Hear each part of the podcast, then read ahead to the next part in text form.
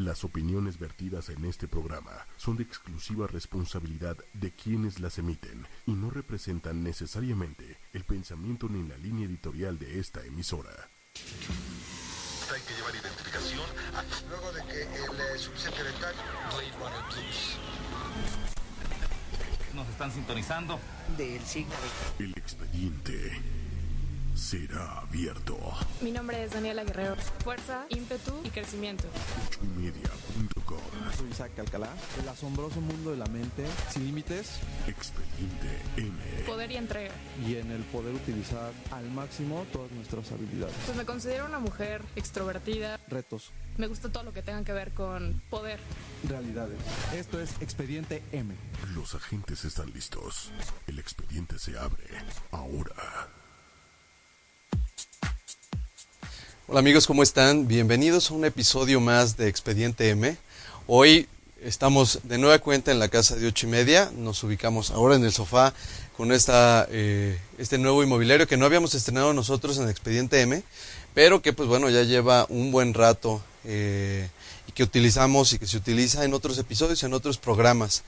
Hoy estoy con ustedes desde el sofá aquí en, en, en, ocho y media y el día de hoy queremos tocar un tema muy importante que tiene mucho que ver con la problemática que podemos tener desde la infancia, la adolescencia y en la edad adulta que tiene que ver con nuestro desempeño en sociedad y sobre todo con nuestro desempeño profesional y amoroso. Y tiene que ver con el problema de la autoestima, el problema que podemos tener por por una situación de baja autoestima, cuáles son las consecuencias que podemos ver en nuestra vida y de qué manera eh, nosotros en Expediente M les proponemos solucionar esta situación. Eh, la baja autoestima pues es un problema que surge desde la infancia y es un problema que puede llegar a acentuarse por ciertas circunstancias durante la adolescencia y en nuestra edad adulta, siempre va a haber algunas razones por las cuales nuestra autoestima pueda verse vulnerada y eh, nos encontremos en una constante situación de duda. Pero muchas veces es por alguna especie de eventos traumáticos que se dan durante la infancia que de alguna manera delimitan nuestra personalidad, delimitan nuestras dudas sobre nosotros mismos que pues llegamos a tener problemas de autoestima que nos van, a, se van, nos van siguiendo y se van arrastrando a lo largo de nuestra vida. Y pues bueno, el problema no es muy, muy sencillo de solucionar, sin embargo, pues aquí en Expediente M, sin ser expertos, porque pues siempre es bueno contar con el apoyo de un experto, eh, tenemos algunas posibles soluciones que en un nivel, digamos, eh, normal de problemas de autoestima, pudiéramos aplicar en el día a día para mejorar nuestra percepción, la percepción que tenemos de nosotros mismos y la forma en la que eso puede repercutir en todos los aspectos de nuestra vida. Antes que nada, pues quiero recordarles que nuestros teléfonos en cabina son 5545 54 64 98, que nos pueden ver en Facebook. Ahorita mismo estamos en Facebook Live para todos aquellos que no nos están escuchando en www8 con número y media con letra.com. Nuestro Twitter oficial es arroba 8 y media oficial y como siempre recuerden que todos los programas de Expediente M y de todos los demás programas que tenemos en 8 y media los pueden encontrar en iTunes y en TuneIn. Dicho el anuncio anterior, pues entremos de llena con el tema de la autoestima y me gustaría empezar con las causas que originan la baja autoestima, porque pues de las causas podemos llegar a determinar hacia dónde nos dirigimos y cómo podemos solucionar este problema. Lo que dicen los expertos en psicología es que la baja autoestima tiende a generarse por eventos traumáticos en la infancia, muchas veces tiene que ver con, pues no sé, algún rasgo físico, algún rasgo, eh, digamos, mental o emocional, que eh, es objeto ya sea de burla, por ejemplo, de nuestros compañeros de escuela, ¿no? Eh, que puede ser objeto de crítica por nuestros familiares o por nuestros maestros y que llega de alguna manera a marcar nuestra personalidad respecto de ciertos aspectos. Por ejemplo, eh, yo personalmente pues era un, chico que sobre todo en la primaria pues era muy gordito y eso de alguna manera podría llegar como a determinar ciertas inseguridades o una baja de autoestima en algunos aspectos de mi vida.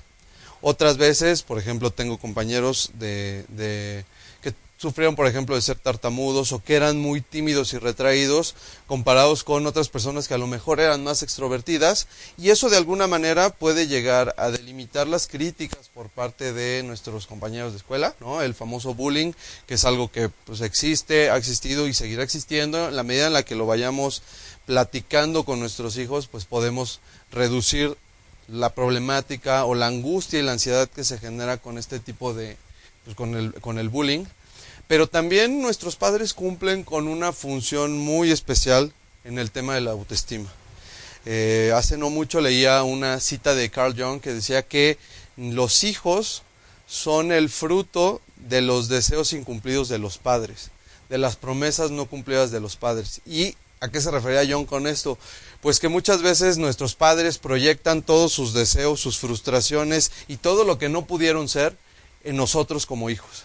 Entonces, pues podemos tener a un padre que a lo mejor es muy estricto y muy severo en el tema de calificaciones. Tenemos, no sé, una madre perfeccionista porque ella siempre quiso estudiar ballet a ti te obliga a estudiar ballet y pues a lo mejor físicamente te llama la atención, ni siquiera eres alguien que a lo mejor tuviera esas aptitudes. Sin embargo, los papás de alguna manera nos juzgan o terminan siendo los primeros eh, inquisidores de nuestra forma de ser. ¿Qué pasa cuando, cuando nos enfrentamos a un tema como ese? El niño vive marcado, ¿no? Ya toda nuestra infancia, y como alguna vez lo platicábamos, infancia es destino. Eh, muchas de las cosas que nos pasaron de pequeños definen cómo nos vamos a comportar en el futuro, cómo vamos a ser adultos y eh, pues también puede determinar problemas de baja autoestima. Es importante mencionarles que pues de alguna manera todos en mayor o menor medida sufrimos de un problema de autoestima. ¿Por qué? Pues porque no somos perfectos en todo, porque no todo nos sale bien, porque por más habilidades que tengamos, aptitudes que tengamos, eh, va a haber siempre áreas de oportunidad, va a haber cosas en las que físicamente no eres muy bueno, en las que mentalmente no eres muy bueno, o situaciones en las que puedes perfeccionarte y puedes ser mejor. En el caso particular, yo por ejemplo, yo renuncié al fútbol a, a temprana edad porque pues, la verdad es que no me llamó la atención, y además yo y mis dos pies izquierdos pues no hicieron mucho con, con el fútbol. Y es algo que, que, de alguna manera podrías asimilar, pero que también, como lo platicábamos, si tienes un papá, que no es mi caso, pero si tienes un papá que está obsesionado con el fútbol y está obsesionado con que seas un gran jugador de fútbol, pues va a haber en ti esa crítica y en el momento en el que tú no seas un gran futbolista, pues, ay, mi hijo que no fue futbolista. Entonces vienen esas inseguridades que bajan nuestra autoestima. O pues la gran mayoría de la gente sí es muy buena en el fútbol, le gusta mucho el fútbol y, y, vas a ser como el marcado que nunca jugó fútbol y eso te va a generar una baja autoestima que se puede reflejar no nada más en el tema del fútbol, sino que a lo mejor te puede hacer renunciar a practicar cualquier otro deporte o a eh, intentar cualquier situación que esté relacionada con un, un, juego en equipo o con un eh, deporte en equipo. Y eso marca, ¿no? Y te define y entonces tú crees toda la vida, vas por la vida creyendo que nunca fuiste apto para X deporte, para X actividad o que simplemente no eres bueno en ciertas situaciones. Esto de alguna manera se define en la infancia y como les decía, se puede llegar a acentuar en la adolescencia. Recordemos que en la adolescencia también tendemos a ser sumamente crueles con las personas, eh, sufrimos de cambios físicos y de cambios emocionales de manera muy dispara a lo que nuestros contemporáneos, ¿no? Muchas veces nos tardamos en crecer, a veces crecemos demasiado rápido, muchas veces en la adolescencia también pues casi casi que tenemos un brazo más largo que el otro porque pues la forma en la que nos desarrollamos es muy diferente. Entonces podemos ser objeto de burlas, podemos ser objeto de críticas y es en ese momento en el que nuestra personalidad se va definiendo, es justo el momento en el que también pues todavía eh, puede haber esta baja autoestima o puede haber esta falta de... Porque la baja autoestima al final es estimarse o autoestimarse deficiente en algunos aspectos. O incluso, digo, en, casos más extremos, considerarse alguien que en general no tiene valor o valía suficiente en la vida. Ahorita vamos a ver las repercusiones, pero bueno, en cuanto a las causas, pues tenemos justo estas dos etapas que son cruciales en el desarrollo de una persona, pero pues también hay problemas de baja autoestima y problemas de, pues, de autoestima que se generan en la vida adulta.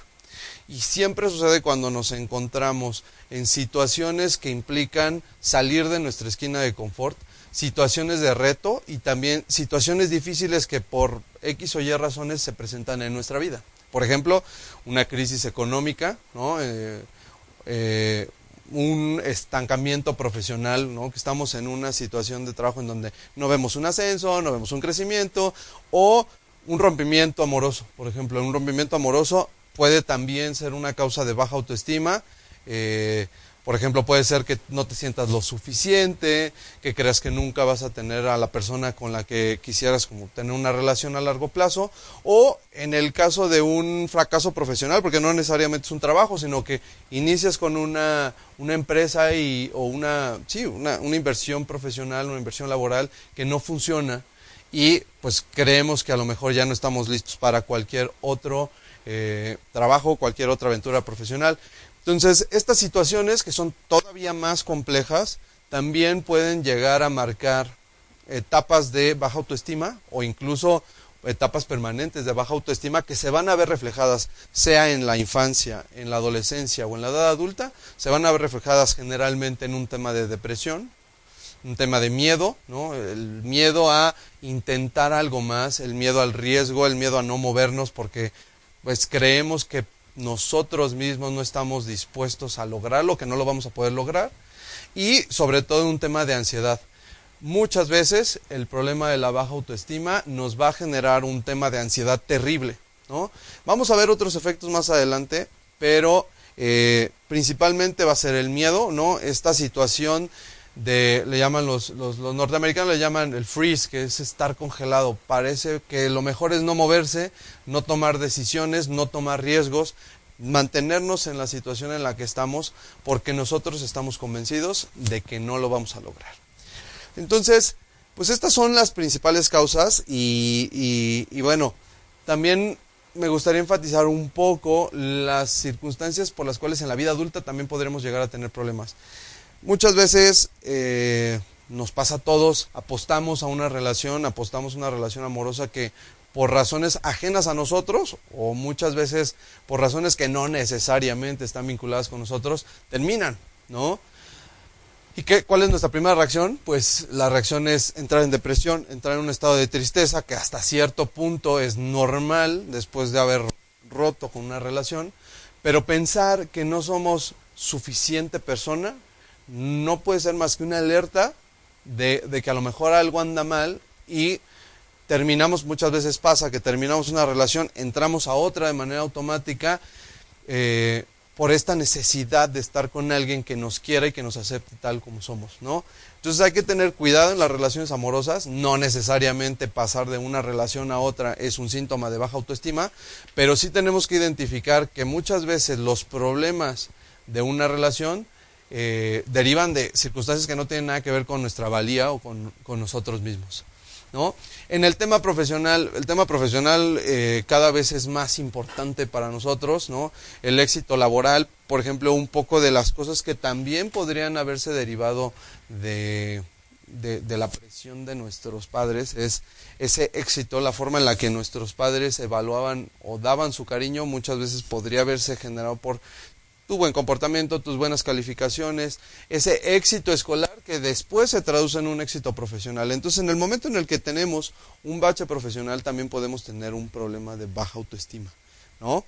Y esto cómo se traduce en el clásico, híjole, no lo logré, no pude hacerlo, no soy lo suficientemente bueno para tener este X o Y eh, trabajo, X o Y profesión o X o Y empresa, ¿no? Que es todavía más arriesgado. El tema de, como lo hemos platicado alguna vez, el tema de aventurarse a iniciar una propia empresa que no te garantiza un salario fijo, un salario este, seguro, pues implica tener mucha, lo vamos a decir tal cual, muchos... Eh, muchas pelotas, ¿no? Porque es arriesgarlo todo, apostar a algo que crees y pues que puede funcionar o no, pero insisto, cuando a veces este tipo de empresas no funcionan, no tiene que ver necesariamente con que tú te equivocaste. Sí es un tema de aprendizaje, pero no es un tema en el que tú te debes entrar como si tú fueras el responsable de todas las cosas que están a tu alrededor, ¿no? Y en este sentido, este, ¿cómo estás? Hola Manuel, ¿cómo estás? Qué gusto escucharte. Este, eh, justo lo que acabas de mencionar, que la cantidad de repente de variables a la que nos tenemos que enfrentar Claro.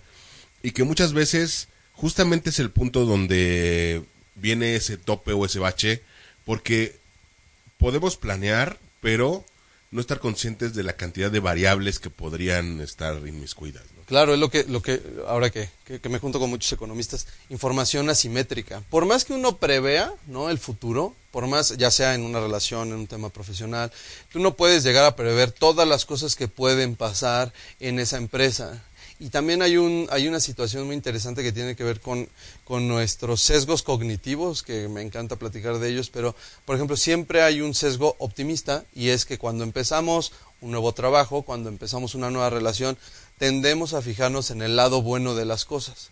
Tiene su parte buena porque eso es lo que nos anima a tomar el riesgo, pero también tiene su parte negativa, que es que nosotros mismos conscientemente o inconscientemente evitamos ver que a lo mejor el peor de los escenarios no es ni la mitad de lo que nos planteábamos. Entonces, como bien dices Manuel, hay una serie de factores aleatorios incontrolables que no dependen de, uno mismo. Entonces, en el momento en el que nosotros creemos que no somos lo suficiente, que no tuvimos como las suficientes agallas o la suficiente inteligencia o la suficiente experiencia en una empresa laboral, emocional o de cualquier tipo, en ese momento viene el ataque y, y, viene esta baja de autoestima, que puede llevarnos a una depresión. Hay gente que, que, que, falla en una empresa y se suicida, ¿no? Claro. Porque cree que él es el responsable o porque cree que ya no es suficiente. ¿Cuántas veces también terminas una relación? Digo, a lo mejor no, no, es tan seguido, pero terminas una relación y ya te quieres morir, ¿no? Es de, es que nadie me va a querer, es que, este, pues no, no soy lo suficientemente bueno, o peor, terminas en una, en una relación en donde muchas veces también el tema de la baja autoestima hace que te quedes en una relación estancado, en una relación en donde hay abuso emocional o psicológico, porque tú mismo no tienes esa valía o no le das la valía que deberías de tener a ti mismo. O sea, por ejemplo, como dices en esta en la situación de una relación, de repente el hecho de tener una baja autoestima en donde a lo mejor me estoy sometiendo al tener que aguantar algo que pues finalmente no quiero en mi vida. Claro. Pero el temor a decir, si no estoy con ella no voy a estar con nadie, no, no nadie me va a hacer caso, sí. o no soy lo suficiente para alguien más, o... Es lo mejor edad, que me pudo haber ocurrido, por ejemplo, ¿no? Por la edad, ¿cuántos no por la edad? Dice, no, ya, ¿para qué le muevo?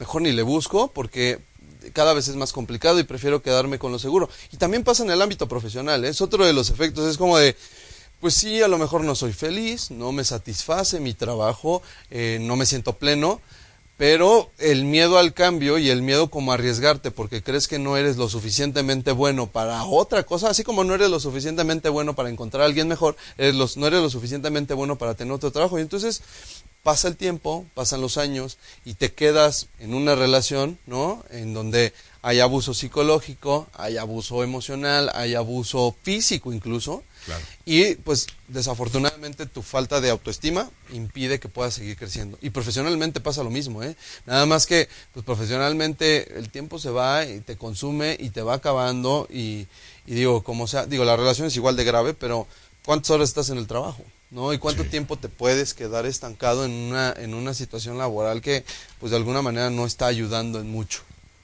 Sí, y, y que de repente, ¿qué tanto, por ejemplo, influye eh, el, el, entrar en una zona de confort? Y hablo, por ejemplo, en el tema laboral. Sí. De decir, pues ya llevo 15 años acá, ya cada vez me falta menos para jubilarme. Todavía falta un buen, pero cada vez me falta menos. Estoy a gusto. Estoy a gusto, ya le encontré el ritmo.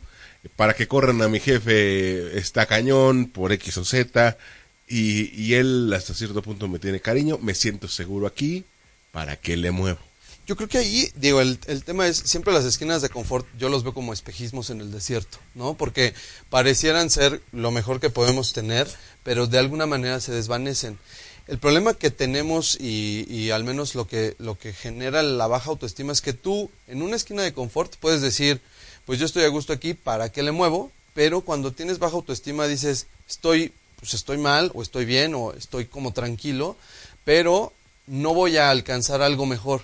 ¿Sí me explico? Ese es el, el, gran problema de la autoestima, creer que no valemos lo suficiente o creer que no tenemos las capacidades suficientes para dar ese brinco para dar el brinco profesional o el, el, brinco de las relaciones amorosas, mientras que en el otro es más bien como que pues hago un poquito de concha, estoy cómodo, me gusta lo que hago, no me apasiona, pero no es es algo que dependa de mí, no es algo que tenga que ver con esta falta de autoapreciación o falta de auto, eh, pues un autoexamen de conciencia en donde tengamos bien claras cuáles son nuestras habilidades y cuáles no son nuestras habilidades, ¿no? Entonces, pues bueno, este es más o menos el tema de las causas.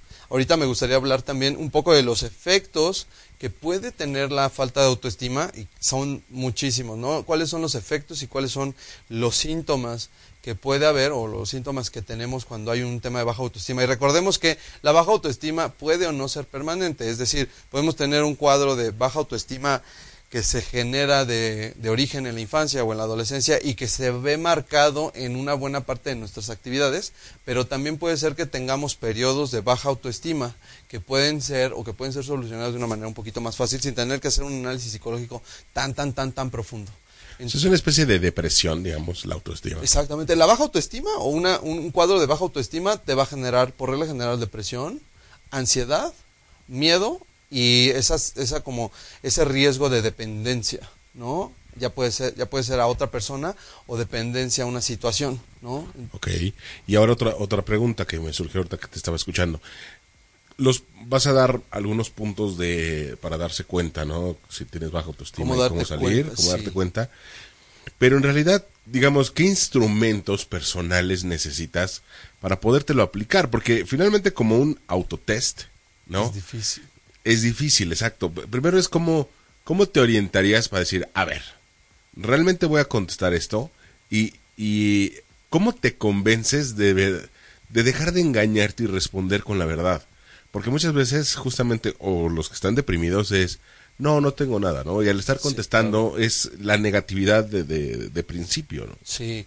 Mira, mira, yo, yo creo que lo primero, y ya, si tenemos una situación realmente grave, lo más importante es acudir a un experto. O, en su caso, apoyar a esa persona para, para que pueda ir con un experto que sí pueda hacer un diagnóstico.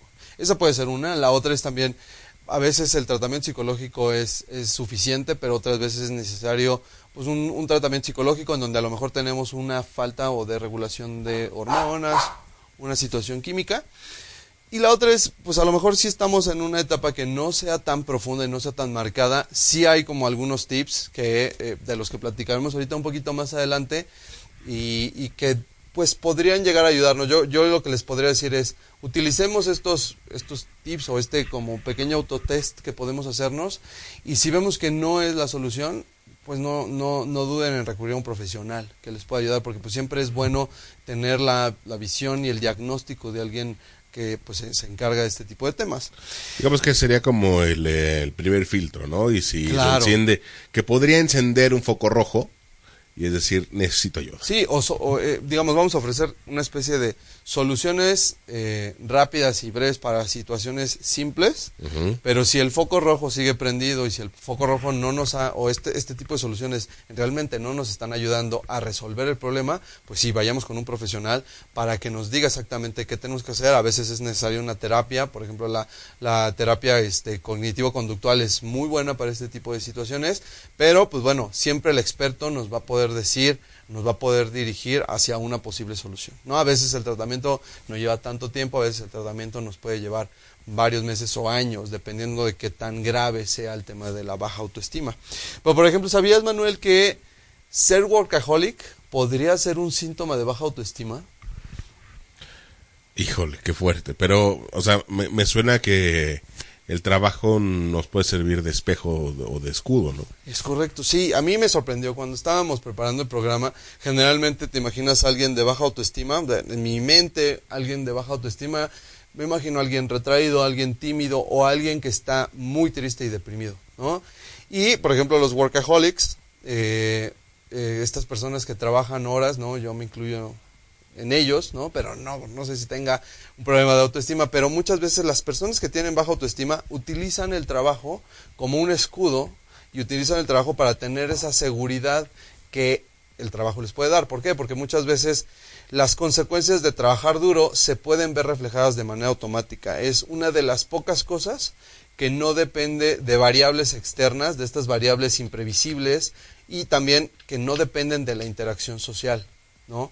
Por el miedo a la crítica, por el miedo a la, al que dirán o por el miedo a nuestra propia percepción dejamos de ser sociables, dejamos de tener relaciones de amigos, de amistad, de familiares, relaciones amorosas, y entonces nos centramos en aquello que sí podemos controlar. Una de esas, eh, una de esas cosas que podemos controlar casi al 100% es nuestro trabajo. ¿no? Y por mi trabajo me refiero al performance o al desempeño que podemos tener en nuestro trabajo. Yo sé que si trabajo muchísimo, pues voy a obtener los resultados que quiero. Entonces, los workaholics, o uno, no siempre, pero algunos workaholics, puede ser que tengan baja autoestima y entonces, lejos de concentrarse o lejos de darle un balance a su vida, se dedican exclusivamente a trabajar porque saben que eso tiene resultados inmediatos que no dependen de lo que digan los demás. Otra de las cosas interesantes del tema de la baja autoestima es que hay como dos reacciones o dos reacciones comunes al tema de, la baja autoestima. La primera es la clásica, y es esta reacción a la baja autoestima con miedo, con parálisis, ¿no? De, no saber qué hacer, de depresión, por ejemplo, de ansiedad, que, pues bueno, como lo habíamos platicado, pues es el, el cuadro básico, o es como la imagen básica de la persona que tiene baja autoestima, pero también están lo que en inglés se llaman overachievers, ¿no? que son aquellas personas que intentan, aun cuando tienen una baja autoestima, alcanzar más de lo que deberían de alcanzar. ¿no? Están los underachievers, que son los que tienen esa, eh, que no alcanzan, digamos, el mínimo digamos, indispensable, que son personas que generalmente están en una etapa de depresión, de ansiedad, derivado de esta baja autoestima, y hay otros que reaccionan. Esto es muy interesante porque a veces la forma de reaccionar ante esa equivocada percepción que tienen de ellos mismos es voy a demostrarles a los demás que sí, sí puedo y voy a demostrarme a mí mismo que sí puedo. Y entonces empiezan a trabajar como locos y empiezan a, eh, no nada más a trabajar, sino que empiezan a generar expectativas por encima del promedio. Y entonces, ¿tienes baja autoestima? Sí, tienes un cuadro eh, de baja autoestima, pero respondes como intentándole demostrar al mundo que lo puedes lograr. Y entonces generalmente, que no está mal, pero, o sea, no está mal intentar como demostrar que puedes, pero muchas veces viene acompañado de esta sensación de soberbia o con esta sensación de falsa seguridad, ¿no? Que muchas veces hemos visto eh, el, clásico bravucón, por así decirlo, ¿no? Que es, es rudo con sus compañeros de trabajo o que maneja un lenguaje agresivo en las relaciones que tiene, en sus amistades, como intentando demostrar que sí lo puede lograr, ¿no? No es esta seguridad que deriva del trabajo duro, no es esta seguridad que deriva de su experiencia en la vida, sino que es una falsa seguridad, ¿no? Este, este clásico presumido, ¿no? Que está buscando cualquier eh, pretexto para demostrarle al mundo que sí lo logró. Esa es, una, es otro de los síntomas de la baja autoestima, ¿no? Entonces hay que tener cuidado eh, insisto, no todos estos efectos o no todas estas características necesariamente son exclusivas de la baja autoestima. Tú puedes tener otros problemas, otro tipo de complejos o de traumas o de situaciones que pueden hacerte workaholic, que pueden hacerte un overachiever, que pueden tener un cuadro de ansiedad.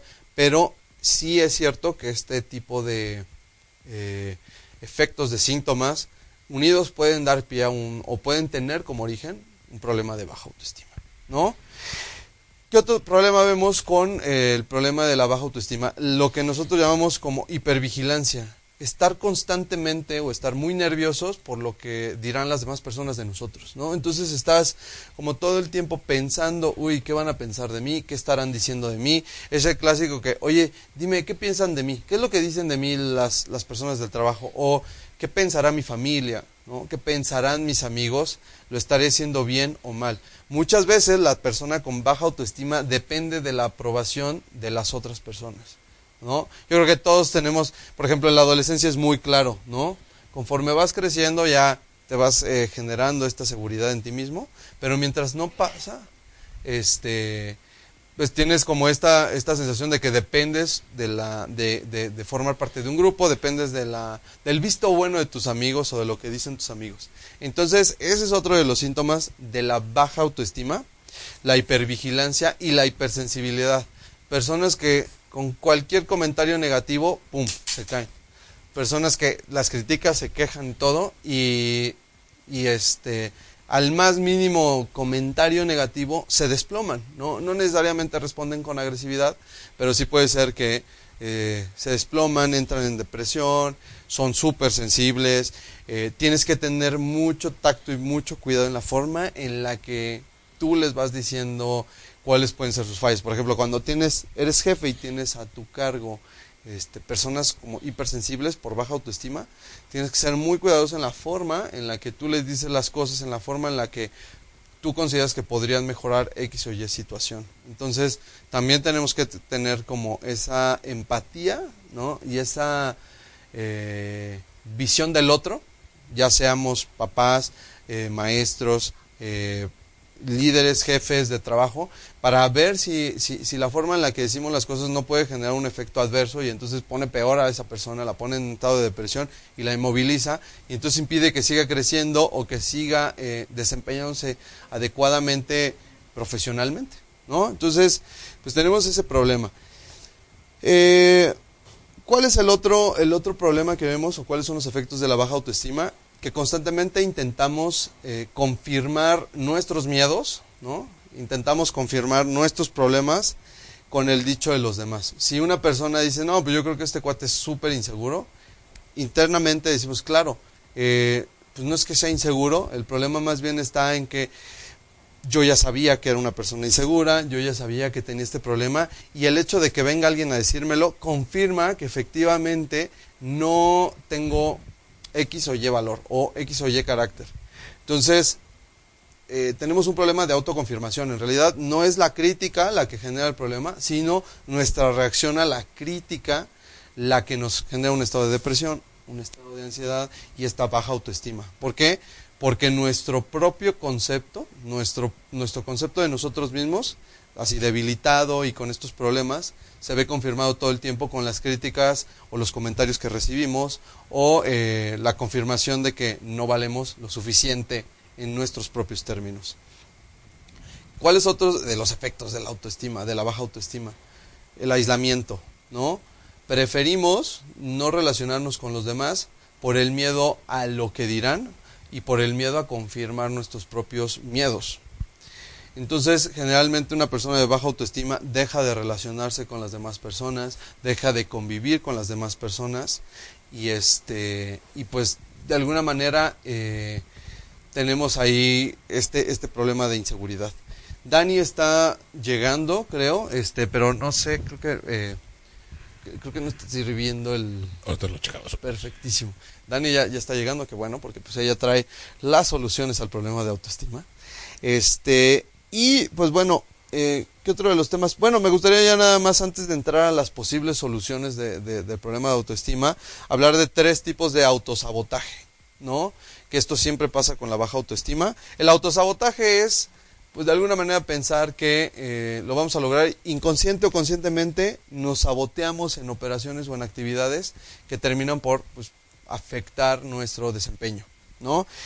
Por ejemplo, está lo que los norteamericanos llaman el floater, que es esta persona, y a mí me gusta decirlo muy bien, esta persona que se va por la sombrita, ¿no? Que prefiere no tomar decisiones riesgosas, que prefiere mantener el status quo y que pues para él lo mejor es no moverse, ¿no? Es esa persona que no toma decisiones, que va por la vida con un trabajo que a lo mejor no le llena, con una relación que a lo mejor tampoco le llena, pero que por el miedo a no lo voy a conseguir, este pues, se queda en esa situación.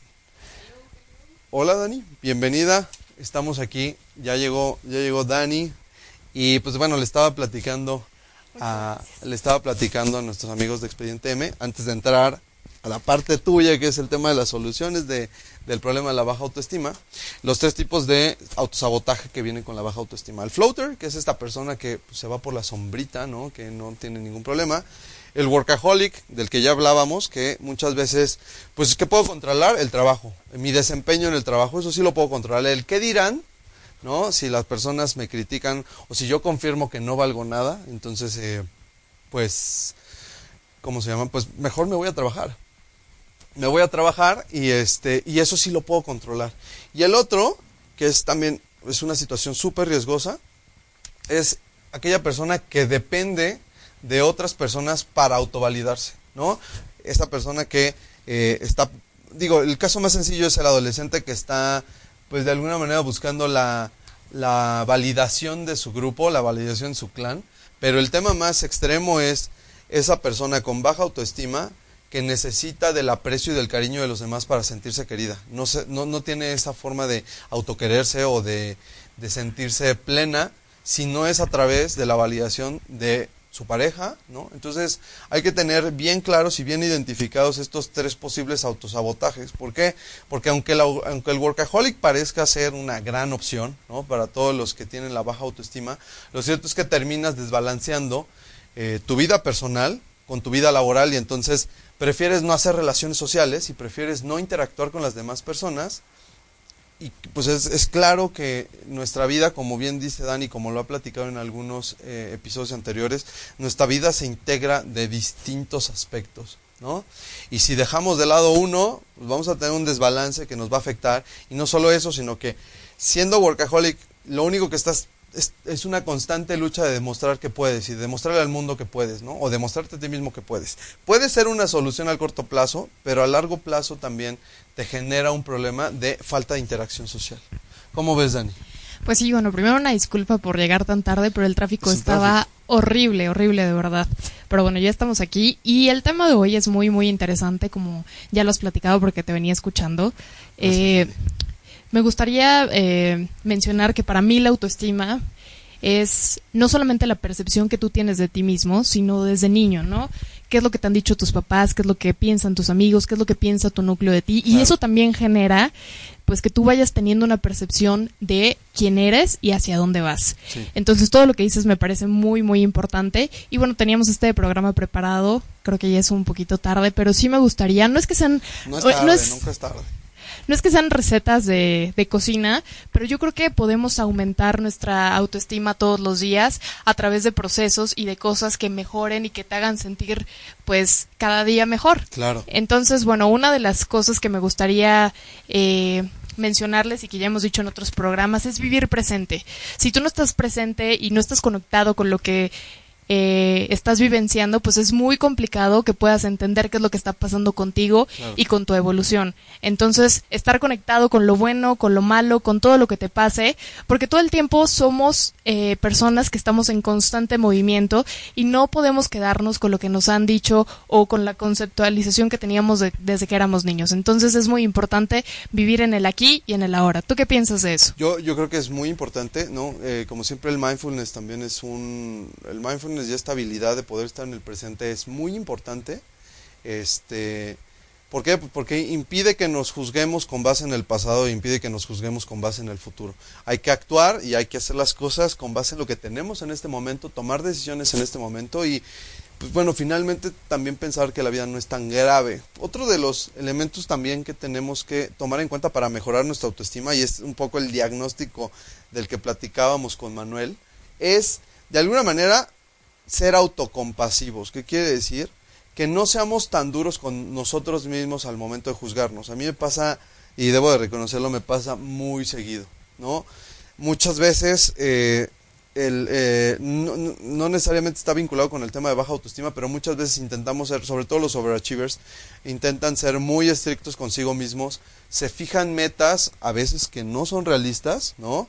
Y objetivos que pues difícilmente a lo mejor pueden alcanzar, pero eso les va a llevar a sacrificar otros aspectos de su vida. Entonces, si una cosa no sale, lo platicamos también con Manuel, si una cosa no sale, no necesariamente es nuestra culpa, no necesariamente es que no lo hubiéramos logrado, simplemente que dadas las circunstancias y esta serie de factores aleatorios que están fuera de nuestro alcance, pues a lo mejor no lo, no lo hubiéramos logrado, ¿no? Eh, siempre hay imponderables, ¿no? Lo, platicamos al principio, siempre hay situaciones que no vamos a poder controlar, no podemos saber qué es lo que va a pasar con cada decisión que tomamos y tampoco nos debemos paralizar y no tomar decisiones nada más porque, no, pues es que qué tal que fallo, ¿no? Hay que arriesgarnos, hay que pensar que la vida es justo eso, no es el camino y no tanto la meta, ¿no? Y dejar de ser tan duros con nosotros mismos y dejar de ser tan críticos con nosotros mismos, porque entonces lo único que logramos es, ¿sabes qué? La próxima vez no lo voy a intentar, ¿no? Entonces sí, fijar metas claras, fijar metas como muy realistas de lo que queremos y no queremos lograr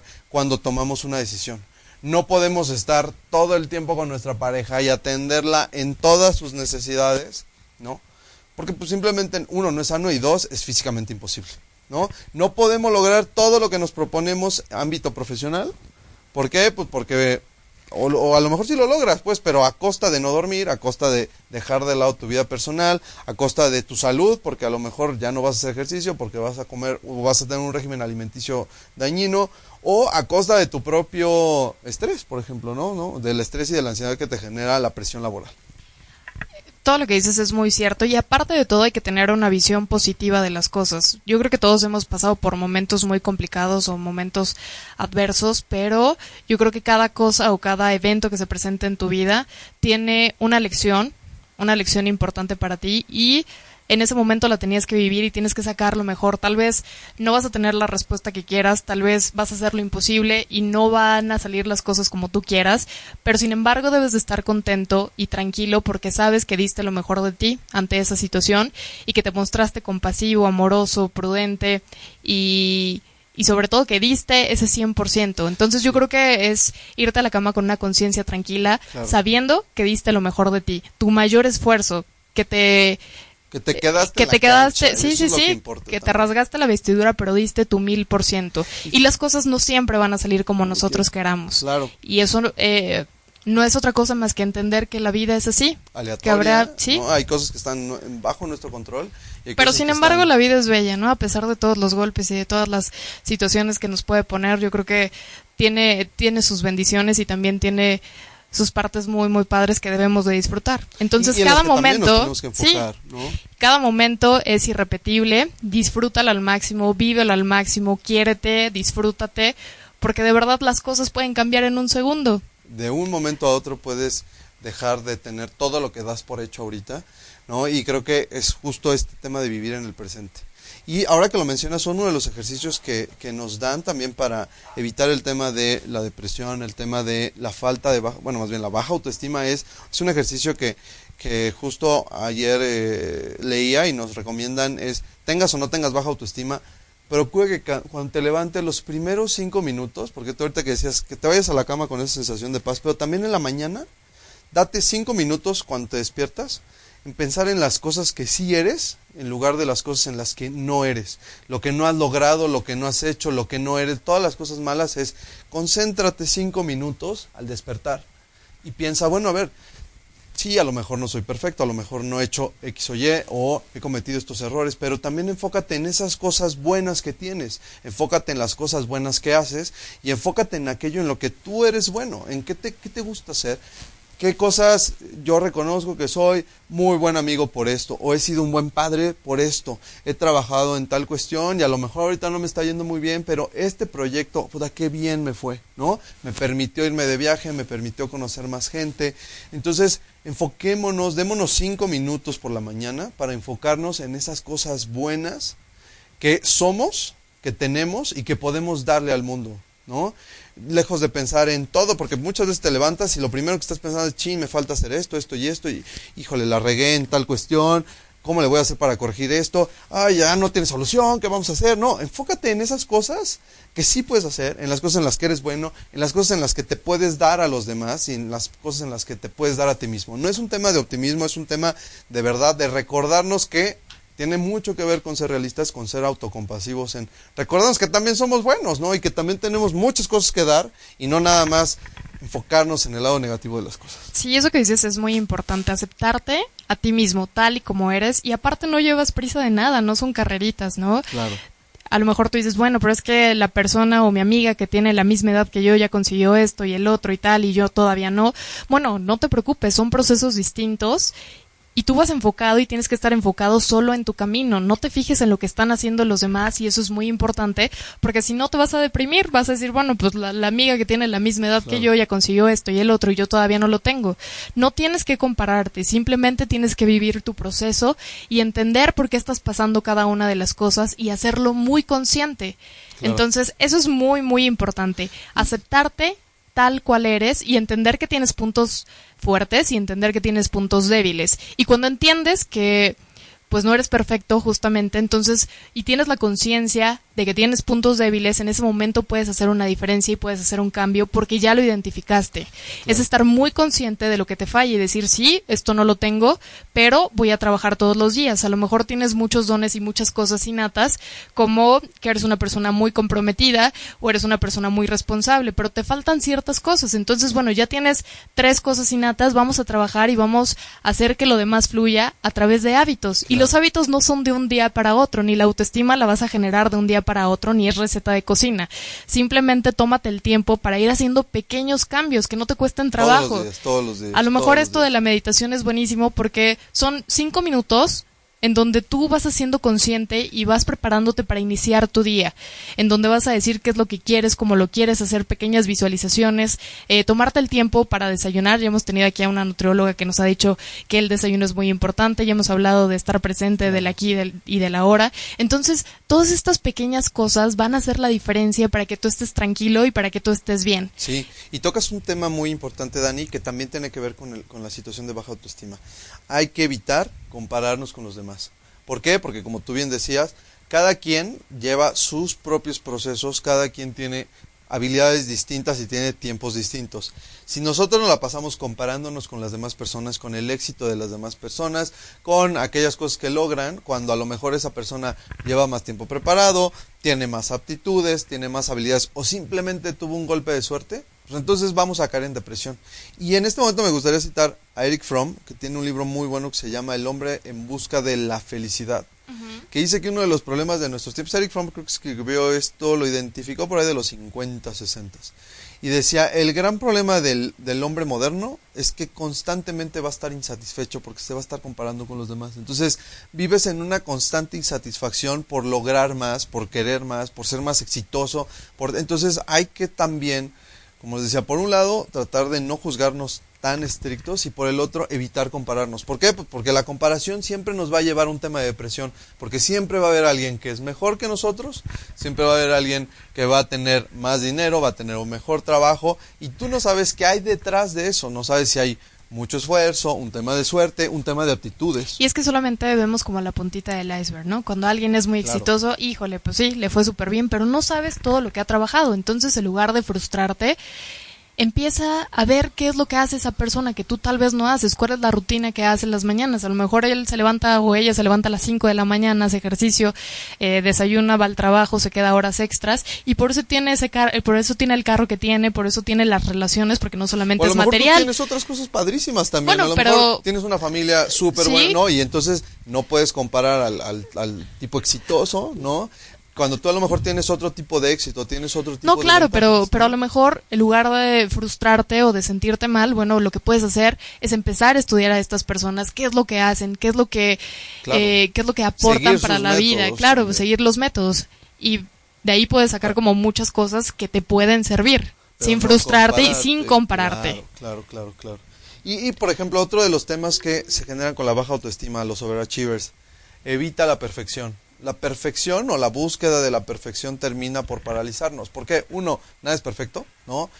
Let's face it, vamos a... a- o sea, nada, es, es imposible lograr la perfección porque todo es perfectible. En tu trabajo siempre vas a poder, o siempre pudiste haberlo hecho mejor, siempre pudo haber variables que no controlabas y que pudieron haber hecho un mejor trabajo, siempre hay imponderables. Y entonces, si nos la pasamos buscando la perfección, nunca vamos a lograr nada. Dicen que, creo que la frase es algo así como, el mejor eh, la mejor persona que hace nada es aquella que busca la perfección. Entonces, dejemos de lado esa búsqueda interminable, inalcanzable de la perfección y hagamos algo. Actuemos, salga como salga, intentémoslo y arriesguémonos a hacer las cosas. Ya sea, en- ya estoy hablando como reggaetonero, arriesguémonos eh, en el amor, arriesguémonos en, la- en- en el ámbito profesional, porque nada va a salir perfecto, nada va a salir como lo planeamos puede que se acerquen algunas cosas. La metodología nos puede ayudar a llegar a ciertos objetivos. Pues nada es perfecto, siempre hay imponderables, siempre va a haber algo que salga de tu control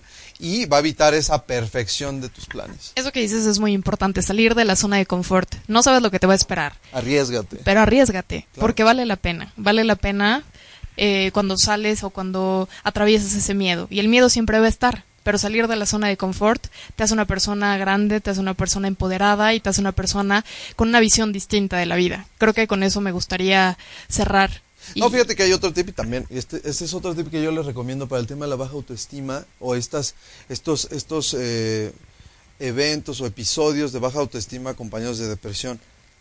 Y a mí me ha funcionado perfecto, es haz las cosas que disfrutas hacer, ¿no?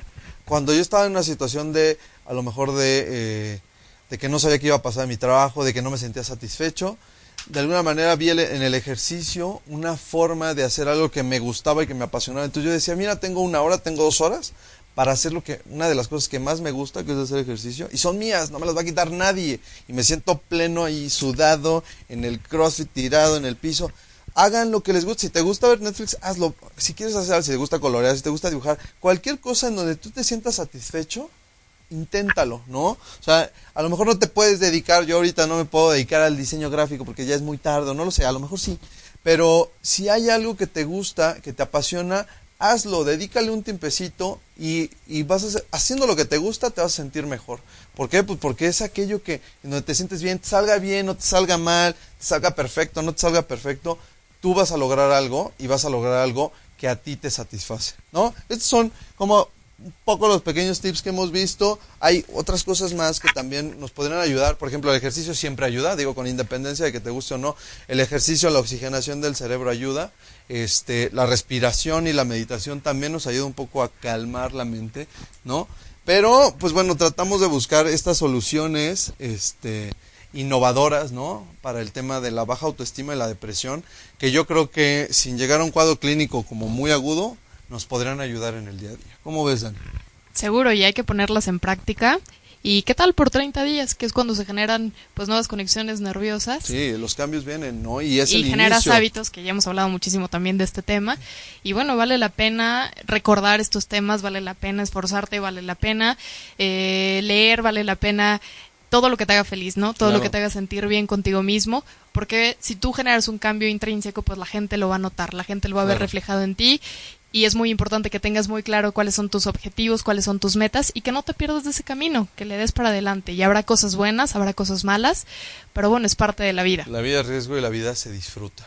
Pues nos vamos, este fue un episodio más de Expediente M, muchas gracias por acompañarnos, Eh, nos vemos el próximo miércoles en otro episodio más. Eh, Yo soy Dani Guerrero. yo soy Isaac Alcalá, que estén muy bien, que tengan una bonita noche.